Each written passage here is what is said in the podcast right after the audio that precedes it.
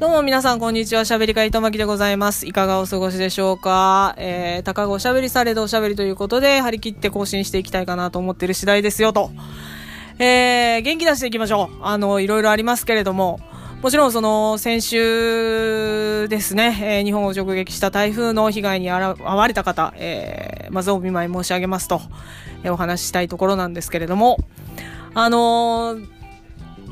まあ、えー、今日はですね、東京北区の、えー、台風、どういう風に過ごしたかっていうお話をちょっとさせていただければなと思ってる次第ですよ。まあ、不謹慎にもちょっと面白おかしく喋ってしまうところがあろうかと思いますけれども、こういう人もいたんだなと、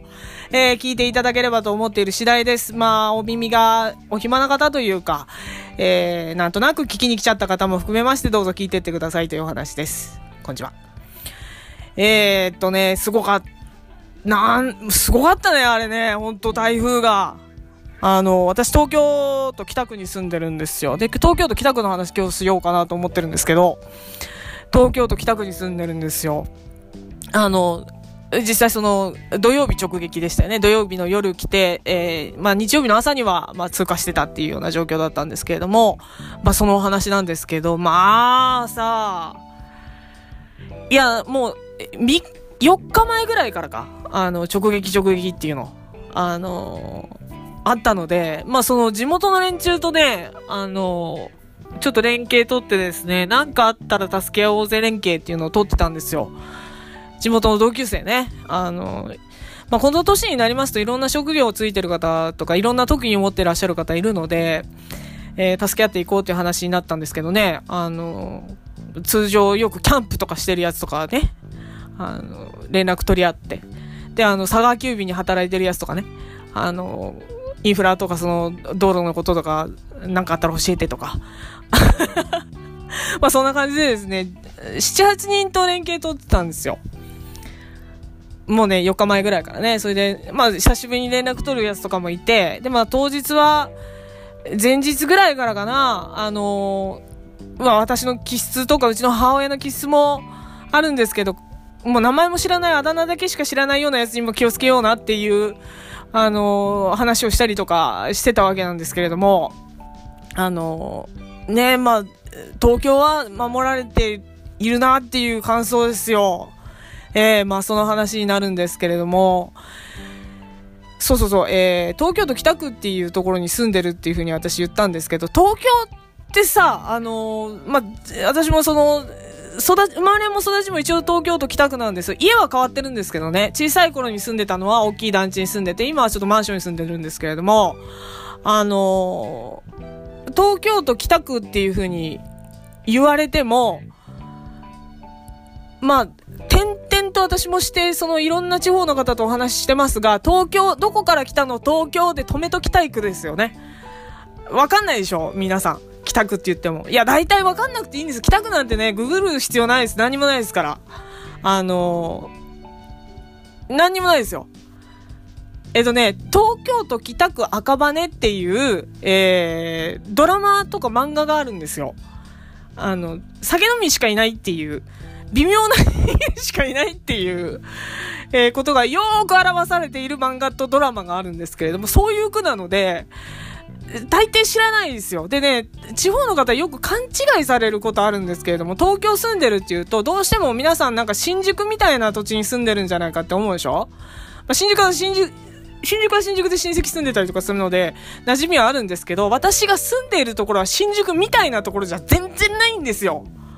ね、あのー、そうするとなんか葛飾柴又みたいなところですかみたいなこと言われるんですけど、あんなその下町、かっこいい下町じゃないですよ、北区って。あの、終始酒臭いみたいな場所ですから、言い過ぎ。いや、まあ、北区でもね、のどかなところとかあるんですけれども、ああいう、その新宿とか、あのなんて言うんですか、えー、柴又とかあんな雰囲気ではないです。浅草様々ですから。ええー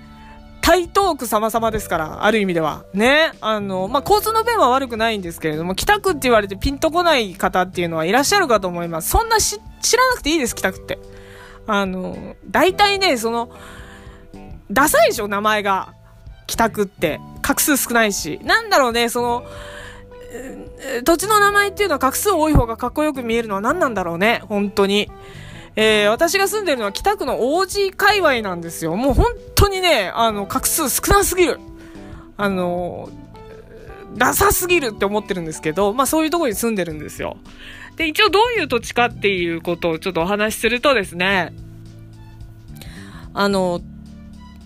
まあ、まあ小さい頃住んでたところから行くとですね、あの、まあ氾濫とかいう話にこれからなるので、荒川と隅田川望んでる、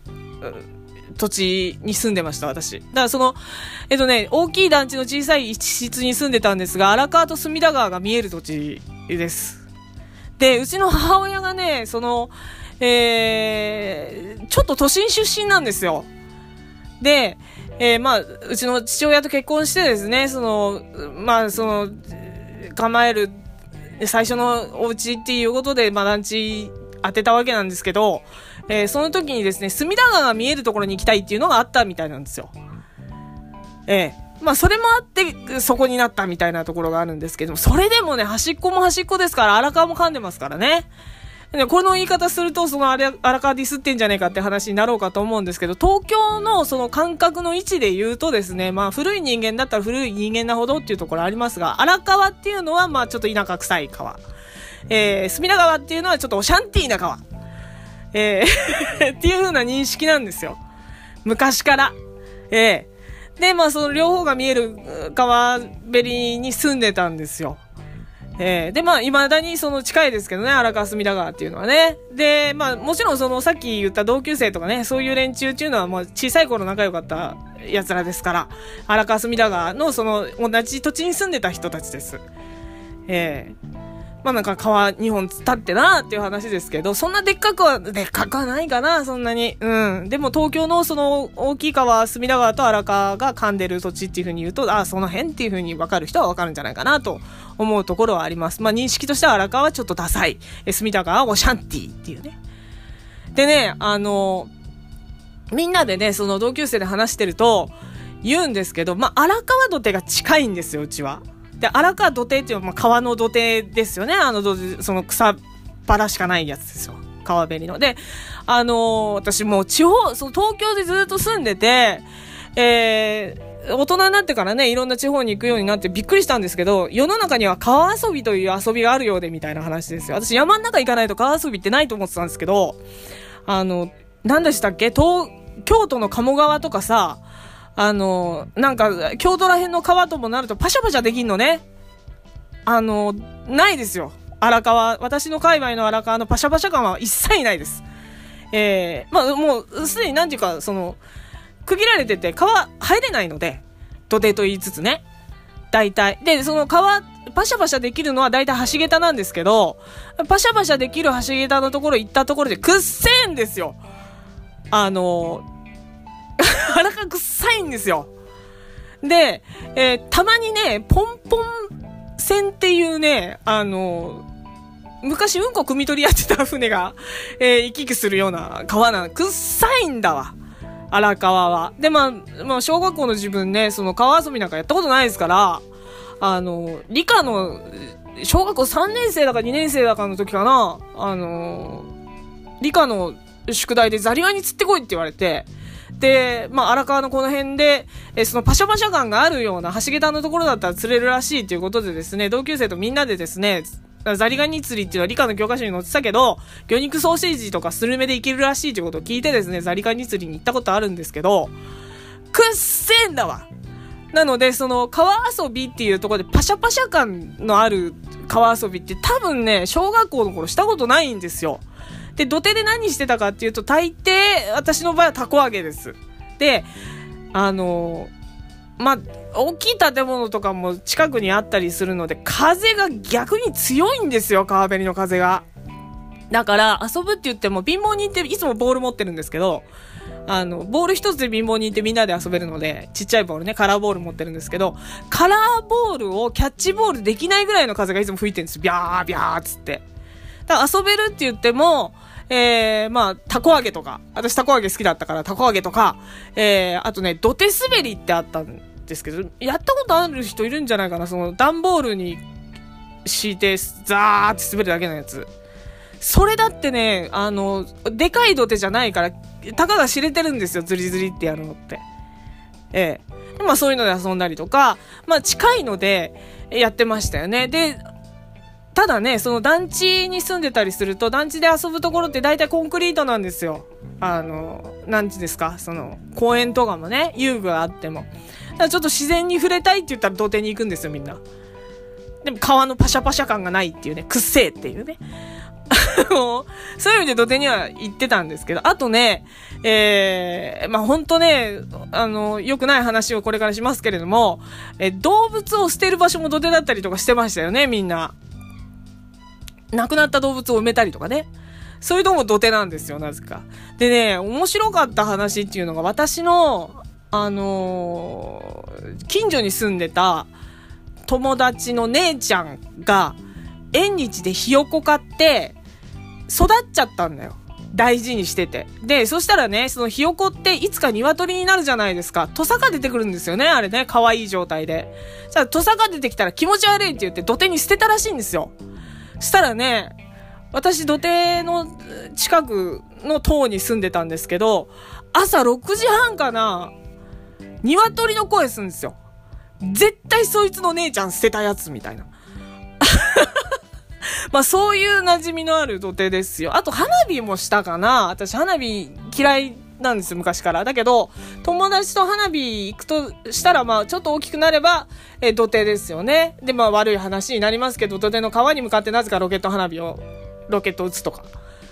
やってたよね。そういうことするから汚くなるんだけど、まあ、やっちゃダメですよ。多分ね、もう今ね、そういう、そういう川べりでやってましたよ。で、あのー、私の住んでいたその塔というのが川見えたので、えー、隅田川の花火大会とか、窓から見えたんですよ。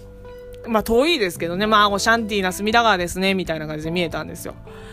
で、もう何度も言うようですが、下町の風情とかそういったものはほぼほぼ、なんていうか、その、都会に許されたかっこいいところみたいなところ私あると思うんですけれども、あの風情もうちの方にはなくて、えー、まあ、スラムはスラムなんですけどね、あの、あんなもんじゃないですよ。だからその隅田川沿いのその、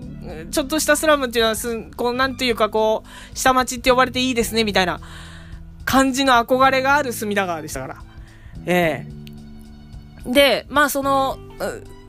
小学校、中学校その辺で過ごしたんですけど、小学校の校歌には、あの、荒川が入ってたんですよ。でも、中学になったらちょっと中学行きがっちゃったんだろうな。なんかこ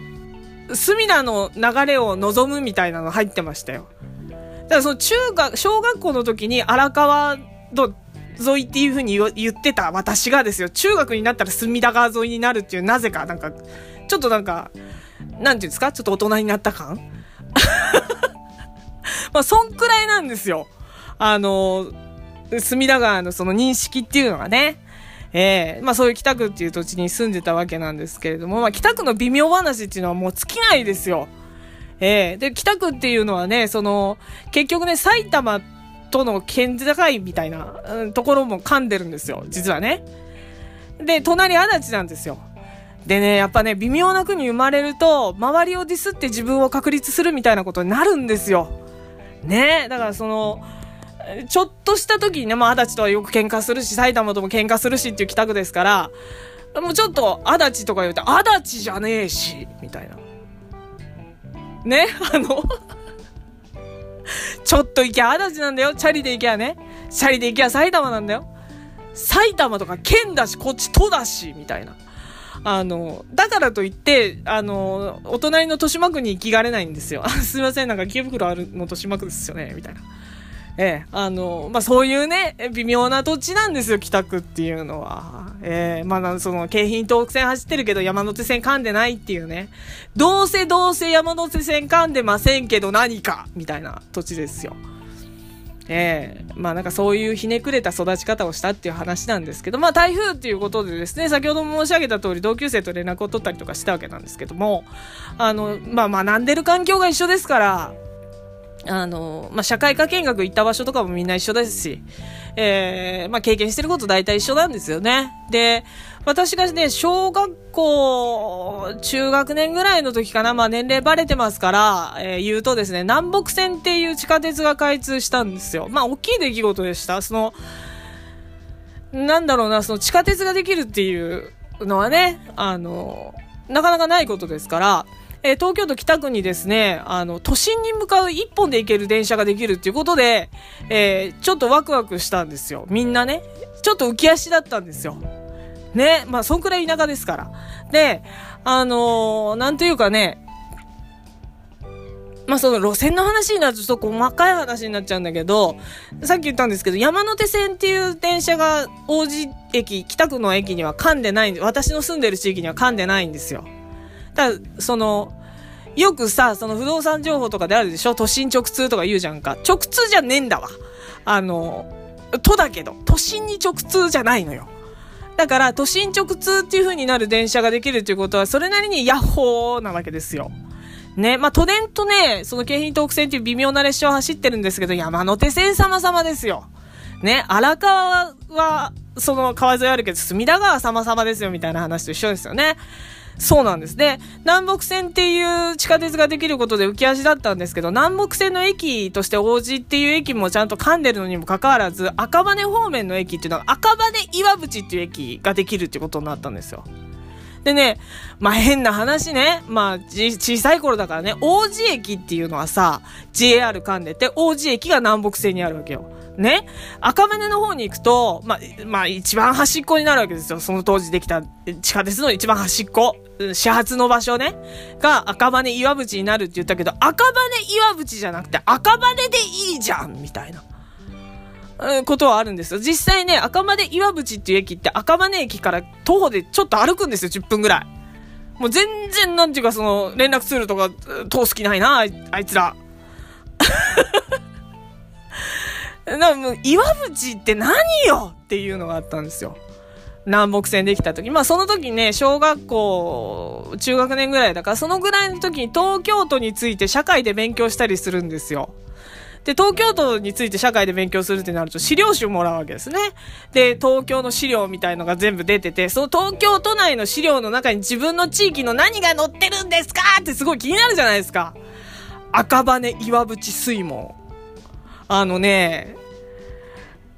あの、土手で遊んでりゃみんな見るよ、そんなもん。あの、単なる水門じゃねえか、みたいな。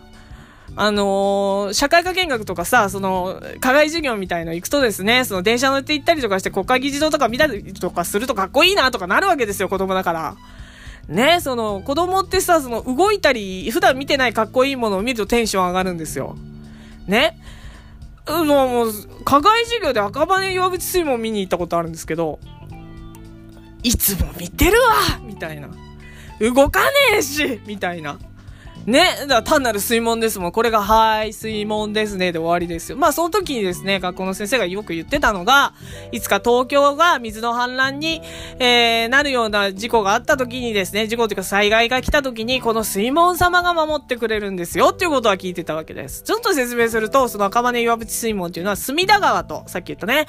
えー、荒川っていうのの水の水位をこう、調節するためにあるやつなんですよ。でも閉じたことがない。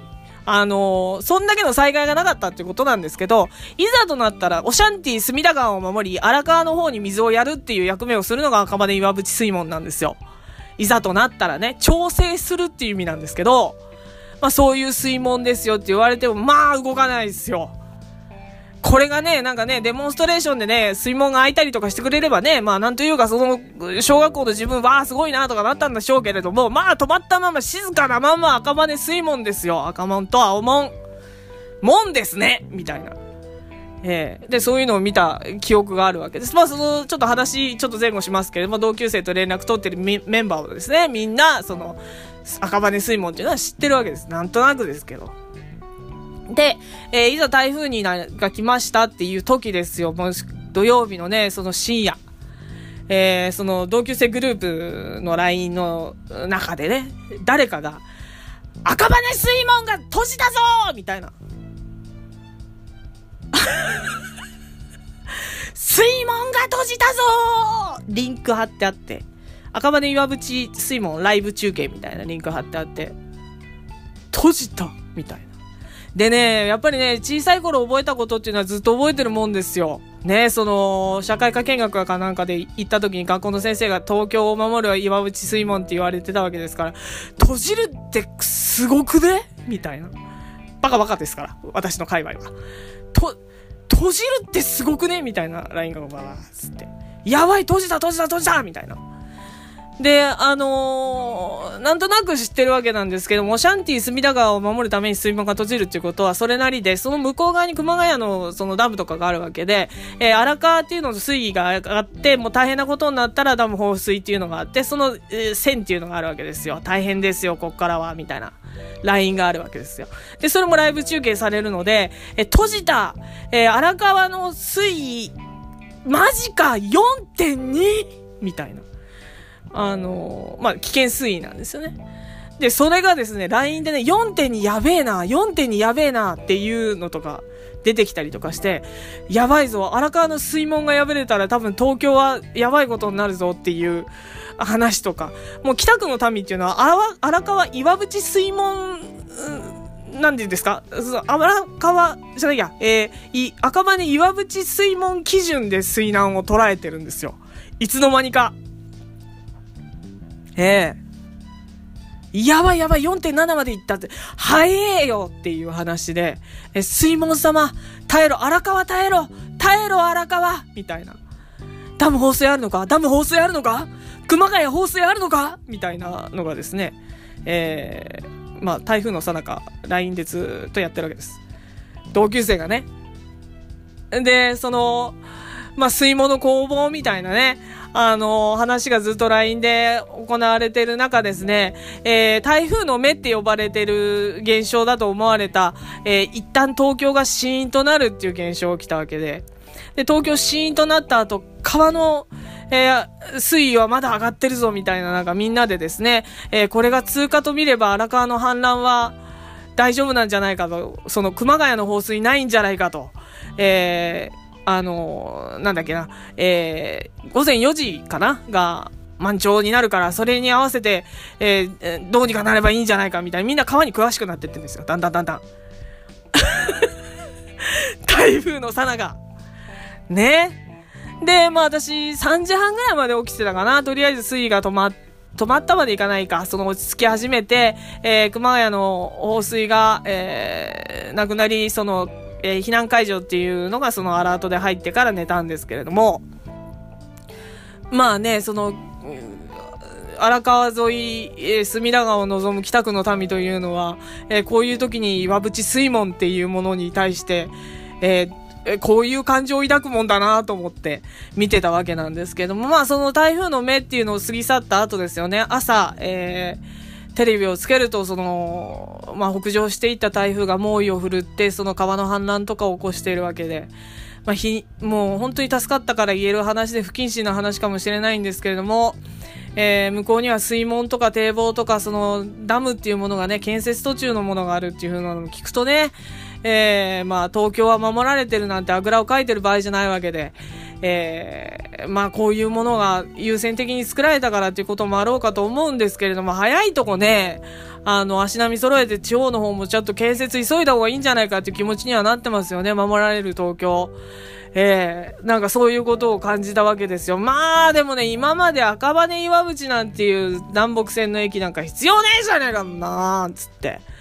岩淵なんて土地なんか知らなくていいんだ、こんなの。みたいなことを言ってたんですけれども、みんな赤羽岩淵水門を、まあ、同級生の何人かが見に行ってですね、その水門が閉じるっていうことが、今まで、まあ、生きてる中で、私が生きてる中で多分なかったと思うので、えー、水門様ありがとう、みたいな、五行さしてらっしゃるみたいなことを言い始めるわけですよ。ね、宗教ってこうやって生まれるんだなと思ったんですけど、あのまあ、地方からも、他方からも、えー、来ていただいてですね、赤羽水も見に来てくれた方とかいらっしゃったようですけれども、えー、写真とか見る限り、私ね、その、自転車の、そのサイクリングコースなんですよ、赤羽岩淵水門。で、よくその、まあ、運動やる人とかだと、まあ、小さい頃の感覚とかそのままだと、赤羽水門の、えー、岩淵水門のその、案内板みたいなのタッチして帰ってくるっていうのが、えー、私のそのサイクリングコースとかにもなってるので、あの、ゆかりは深いんですけれども、まあ、それでもひとしおですね、これから見るようになったらね、っていうことはありますね。で、このまんま、まあ、えー、なんというか、えー、何の災害もなくですね、えー、まあ、あったとしてももう、乗り越えて、え、来年の春、桜が咲くようなことがあればですね、赤羽岩淵水門付近って桜の名所なんですよ。ひとしお綺麗なんじゃないかなって思ってる次第ですよ。えー、あの、東京都北区って本当に何もないです。えー、桜が咲く頃、飛鳥山が花が綺麗ですねっていうぐらいじゃないかな。あと、その、まあ、ちょぼちょぼあるんですけど、そんなに何もないんですけども、まあ、来るお越しの際にはですね、赤羽岩内水門など見ていかれたらよかろうかと思いますよ。ええー、あの、そんなことを思った次第ですよ。まあ、ほんとね、えー、東京は守られてるからって言って、まあ、なんともなかったじゃん、大したことなかったじゃん、しょぼいなって言ってるわけ、場合ではないんですよ。えー、まあなんかそんなことがありましたよっていうお話をちょっとさせていただければなと思ってマイクを取った次第です。で、えー、まあ喋る気になったっていうのも大きいんですよ。ちょっとしたスランプも抱えておりまして、まあそのどういう風な方向性で喋っていこうかなとかいろんなこと考えてたわけで。ええまあ、その話はいいわ。自分の話になっちゃうのでね、えー、あのー、思ったところあるんですけれども、まあ、その台風のさなかというわけではないんですけれども、えー、ゴムタさんという方から、あの、まあ、ご依頼させていただきました。ちゃんとに、あの、お金払ってご依頼させていただいて、えー、アイコンが来ましてですね、作っていただいてですね、今回そのゴムタさんのアイコンで、えー、このアイコンで喋らせていただくっていうことが、ちょっと気持ちよくなってまいりまして、ちょっと更新しようかなと思っておしゃべりさせていただいてる次第なんですよ。ええー、実はね、その、ゴムタさんの、その、アイコンいただいて、納品いただいた時に嬉しすぎて35分間、ゴムタさんについて喋るっていうことをやってしまった私なんですけれども、これは、ダメだろうと。さすがにこれは、面白くないだろうと。ええー、あの、泣く泣くボツにしたっていうのがあるんですけれども、そんくらい好きな、あの、アーティストさんではあるんですよ。えー、あのー、まあ、ちょっと話全然変わりますけれども、まあ、その、えー、なんていうかね、その書いてもらうきっかけっていうのは私それなりにあって、あの、絵とかね、その顔とか、そのアイコンとか書いてもらうきっかけはそれなりにあって、何も、どれ一つ気に入らなかったんですよ、今まで。今回はすごい気に入って、あの、おしゃべりしたいっていう気持ちになったっていうアイコンなんですよね。えー、まあ、あの、これに見合った、あのアイコンに見合ったおしゃべりができているかどうかっていうことは微妙なところなんですけどね、今ね。えー、もうでもね、その、大事ですよね、アイコンってね。ツイッター、その、始めてからそのアイコンには悩み続けてるわけなんですけど、えー、特にね、喋り家っていう冠つけてから、まあ喋り方についても色々と考えてるところあるんですけれども、それ以上に、あのー、なんていうか、どういうキャラクターで売っていくのかっていうところでね、いやもうなきゃいけないだろうと思ってたところに、あの、まあ、人づてなんですけれども、ゴル、ゴムタさんっていう方を知ってですね、でもね、すぐ頼んでないんですよ。あの、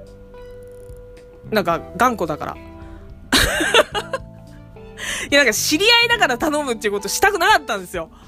実際。でも、その、まあ、ゴムタさんの漫画とか見るようになって、ああ、ゴムタさんのフィルターで糸巻きっていうのを見てもらって、そのアイコン作ってもらって喋らせたいなっていう気持ちになったので、えー、書いていただいたら、まあ、天才よね、この方。どういうフィルター通せばああいう仕上がりになるのか、そ想像つかないもの出してきたので、よく見てくださいよ、そんな。思ってせっかくだから見てってよ、これ。ね。で、ゴムタさん別にそのアイコンを作ることをメインにやってらっしゃる方ではなく、その、ないと思うんだけど、どうなんだかわかんないんだけど、あの、メインは私漫画が好きでっていうことなので、あ、アイコン、いや、糸巻さんのアイコン描いてる人ね、みたいなのじゃなくて、漫画見た方がいいと思うよ。あの、悔しくって、あの、全部リツイートしてないですけど、たまにリツイートしてますでしょ私。で、TikTok っていうところで、あのその4コマ漫画を、えー、紙芝居風に音つけてやったりとかしてて、これもバズってるところあるんで、ちょっと見に行った方がいいと思いますよ。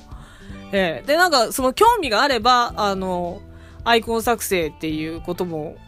受けてるらしいので、あの、まあ私特別な関係だからとか、その、その一つでの知り合いでなんたらだからっていう感じではないです。何度も言うけど。あの、興味があったら依頼